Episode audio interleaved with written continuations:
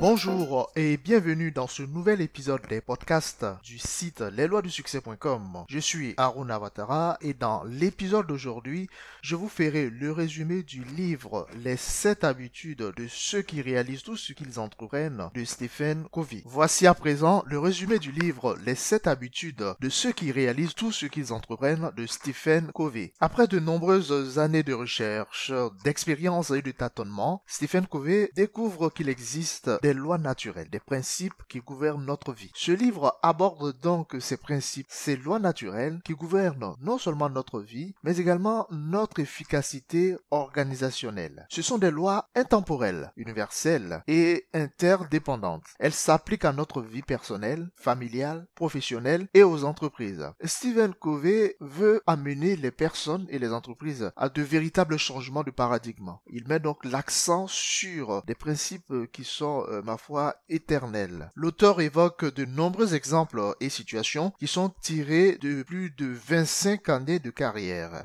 Il nous explique par exemple comment il est arrivé à modifier ses modes de perception afin d'aider l'un de ses fils à faire face à un moment très difficile qu'il vivait Pour lui, notre vision du monde induit notre comportement. Avant donc de pouvoir comprendre les sept habitudes qu'il présente dans le livre, il faudrait qu'on arrive à opérer un changement de paradigme, c'est-à-dire un changement au niveau de notre manière de voir les choses. Ce livre est le fruit de ses recherches sur près de 200 années d'écrits euh, sur la réussite. C'est tout un processus continu de transformation et de croissance qui part de l'intérieur vers l'extérieur. C'est très important. Ça part de l'intérieur vers l'extérieur, comme vous verrez tout à l'heure, à travers les sept habitudes. Ces habitudes sont organisées en trois parties. La première partie concerne la victoire intérieure, qui concerne les habitudes 1, 2, 3. La deuxième partie, la victoire publique, qui concerne les habitudes 4, 5 et 6. Et enfin, euh, la troisième partie concerne le renouvellement, dont parle l'habitude 7. Dans la première habitude, il s'agit d'être proactif. Cette habitude est basée sur les principes de perception individuelle la conscience de soi. C'est grâce à elle que nous pouvons faire et défaire nos habitudes. Elle nous permet d'examiner le paradigme du moi. L'image que nous renvoie le paradigme de notre société actuelle montre à quel point nous sommes conditionnés et tributaires des circonstances. Pour Stephen Covey, donc, il faut être proactif plutôt qu'être réactif euh, à l'environnement. La proactivité est la plus fondamentale de cette habitude. Elle signifie que nous sommes responsables de nos propres vies et que notre comportement découle de nos décisions et non de notre condition. Les personnes proactives portent en elles euh, certaines valeurs hein, qui les amènent à produire un travail de qualité, peu importe qu'il pleuve, qu'il neige ou que le soleil brille. En revanche, les personnes réactives se laissent conduire par leurs impressions, les circonstances, les conditions et l'environnement. Au final, ce qui importe le plus, c'est la façon dont nous répondons à ce que nous vivons. Il s'agit de prendre l'initiative, c'est-à-dire agir et non laisser les, choses agir sur nous. En d'autres termes, provoquer des événements. Pour preuve, les personnes qui détiennent les meilleurs emplois sont celles qui ont généralement les solutions aux problèmes. Donc, pour adopter les sept habitudes, il faut prendre l'initiative, car chacune de ces habitudes dépend du développement de notre sens proactif. D'autres éléments importants, par exemple, c'est notre cercle des préoccupations et notre cercle d'influence. Notre degré de proactivité est déterminé par le choix entre ces deux cercles, à savoir le cercle des préoccupations et le cercle d'influence. Les proactifs concentrent tous leurs efforts sur le cercle d'influence, celui des faits, sur lesquels ils ont un certain contrôle, alors que les réactifs, eux, se concentrent sur le cercle des préoccupations, c'est-à-dire le cercle sur lequel ils n'ont aucun contrôle. Que donc euh, le problème soit directement ou indirectement contrôlable ou même incontrôlable, nous tenons entre nos mains le début de la solution, c'est-à-dire changer nos habitudes, changer nos méthodes de persuasion, changer notre façon de voir les choses. Tout cela, ça se situe à l'intérieur de notre cercle d'influence. C'est ce qu'il faut donc chercher maîtriser. Notre comportement est gouverné par des principes. Donc, en vivant en harmonie avec euh, on engendre des conséquences positives. À la fin de la présentation de cette première habitude, l'auteur propose une mise à l'épreuve de notre proactivité sur une période de 30 jours où nous n'aurons à travailler que sur notre cercle d'influence. Vous pouvez donc euh, tenter de relever ce défi. Donc, sur une trentaine de jours, vous essayez de mettre à l'épreuve votre proactivité. C'est là premier outil que vous pouvez tirer de ce livre pour le mettre en pratique tout de suite. La deuxième habitude est basée sur les principes de leadership individuel.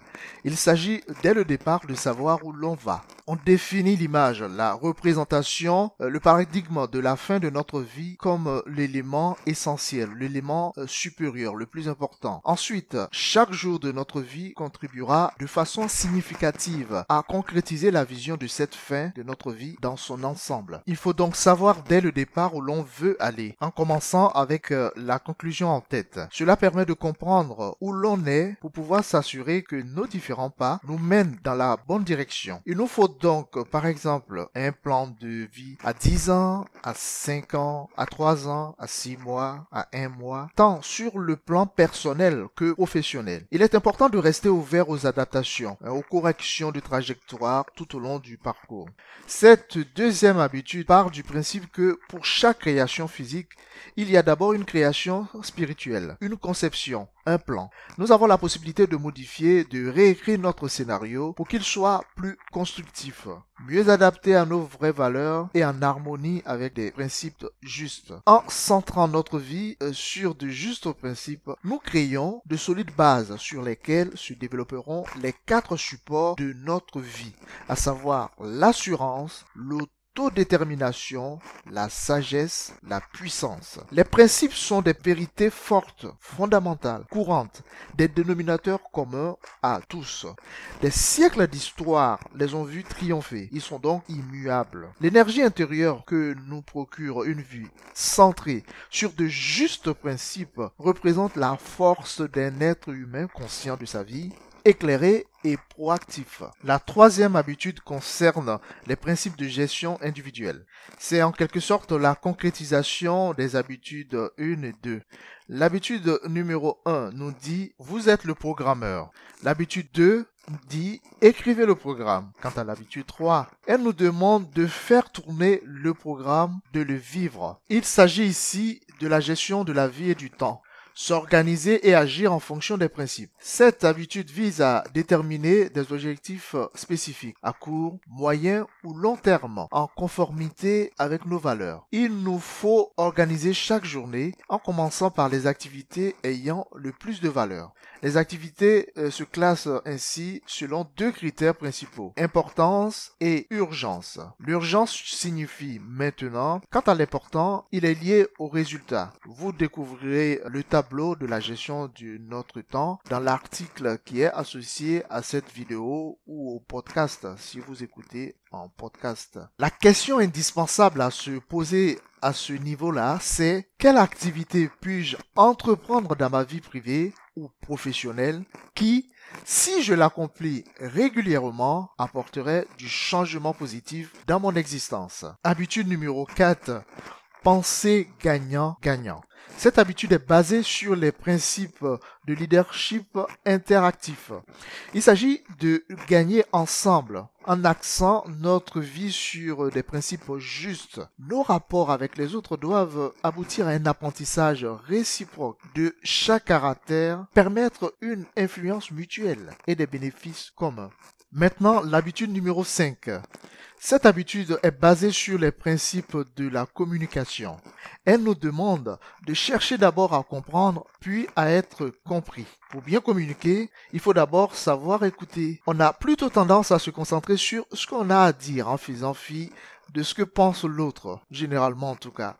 On cherche à tout prix à se faire comprendre, sans prendre la peine de comprendre l'autre. Une des solutions à cela que nous propose l'auteur est l'écoute par empathie, par laquelle vous vous identifiez à votre interlocuteur pour le comprendre, pour comprendre son mode de pensée en vous appuyant sur son cadre de référence. Pour être sûr d'avoir bien compris, on peut alors reformuler, ce qui rassure d'ailleurs l'autre et le met en confiance. Voyons maintenant l'habitude numéro 6 qui nous demande de profiter de la synergie. Cette habitude est basée sur les principes de coopération créative. C'est la suite logique des habitudes 4 et 5. Donc, solution gagnante pour tous dans la compréhension afin de déclencher des solutions synergiques. C'est le principe selon lequel, à plusieurs, la solution produite est meilleure que les solutions individuelles. Mais il ne faut pas confondre synergie et compromis. La synergie va au-delà du compromis pour chercher des solutions dans l'intérêt de tous. Elle catalyse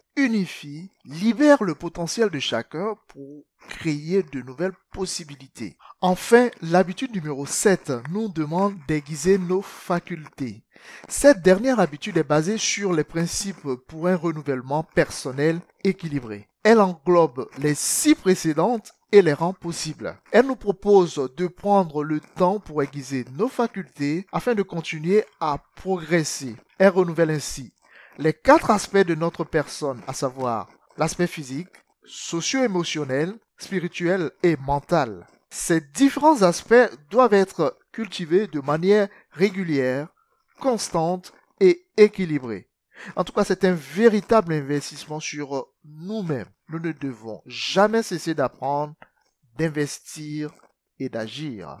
Je terminerai le résumé du livre Les sept habitudes de ceux qui réalisent tout ce qu'ils entreprennent en citant l'auteur. Peut-être qu'à force de récolter ce que nous n'avons pas nous-mêmes semé, nous avons perdu le besoin de semer. Fin de citation. En effet, pour donc donner mes impressions sur euh, ce livre de Stephen Covey, certes, les principes présentés dans le livre sont simples à maîtriser, mais ce ne sont pas non plus des solutions miracles. Pour que ces sept habitudes fonctionnent, il faut donc opérer des changements en profondeur dans son être, des changements de paradigme. C'est uniquement à ce prix que l'on pourra améliorer sérieusement sa vie personnelle, professionnelle et même aspirer à un plein bonheur. Ce livre est très facile à lire et à comprendre. Et comme pour tout livre outil, c'est dans l'application des différents principes et non leur connaissance que se trouve tout l'intérêt du livre. C'est donc à vous de voir quels sont les principes que vous pouvez utiliser immédiatement dans votre vie pour pouvoir l'améliorer. Merci d'avoir écouté ce podcast. Si cet épisode vous a plu, vous pouvez le partager avec vos amis. Vous pouvez aussi le noter sur iTunes et y laisser votre avis. Et en attendant de nous retrouver pour un prochain podcast, n'oubliez surtout pas les amis que vous avez la possibilité de réaliser votre plein potentiel. D'ici là, prenez soin de vous. À très vite.